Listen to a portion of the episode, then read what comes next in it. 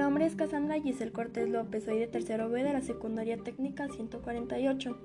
Hablaré sobre el robo de identidad y las consecuencias sociales. El robo de identidad se produce cuando una persona adquiere, transfiere, posee o utiliza información personal de una persona física o jurídica de forma no autorizada. La identidad la constituyen datos personales como el nombre, teléfono, domicilio, fotografías, huellas dactilares, número de licencia y de seguridad social, números de tarjeta de crédito y de cuentas bancarias. Nombre de usuario y contraseñas, incluyendo información financiera o médica, así como cualquier otro dato que permita identificar a una persona. El acceso no autorizado a los datos personales puede llevarse a cabo por diversos medios entre los que se encuentran dumpster diving, buceo de basurero. Se refiere al acto de husmear entre la basura. De esta manera se puede obtener documentos con información personal o financiera de una persona. Pretextos. Esto se representa cuando un supuesto representante de una institución financiera de una compañía de teléfonos o algún otro servicio pregunta por información de la cuenta del cliente.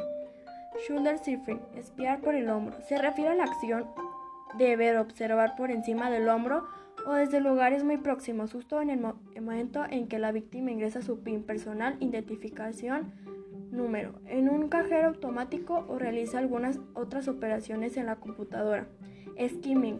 De las cintas magnéticas de las tarjetas de crédito o débito se realiza la captura de datos personales. Dichos datos son copiados y transmitidos a otro lugar para hacer tarjetas de crédito o débito fraudulentas. Robo de registro de negocio.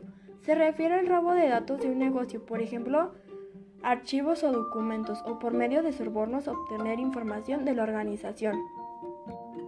Los principales métodos empleados por los delincuentes para adquirir información personal de las víctimas en línea son el diseño y uso de software para recolectar información personal en el cual es instalado silenciosamente en computadoras o dispositivos móviles, por ejemplo, malware.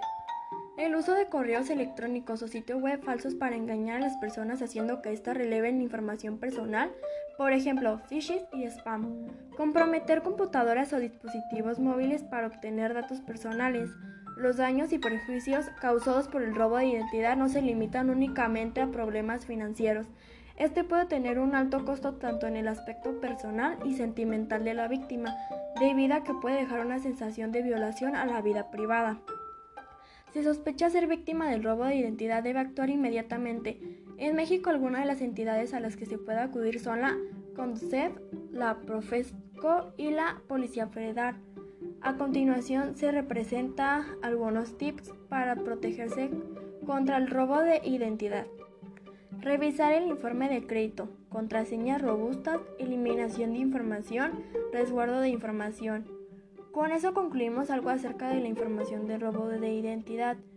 Chicos, recuerden quedarse en casa.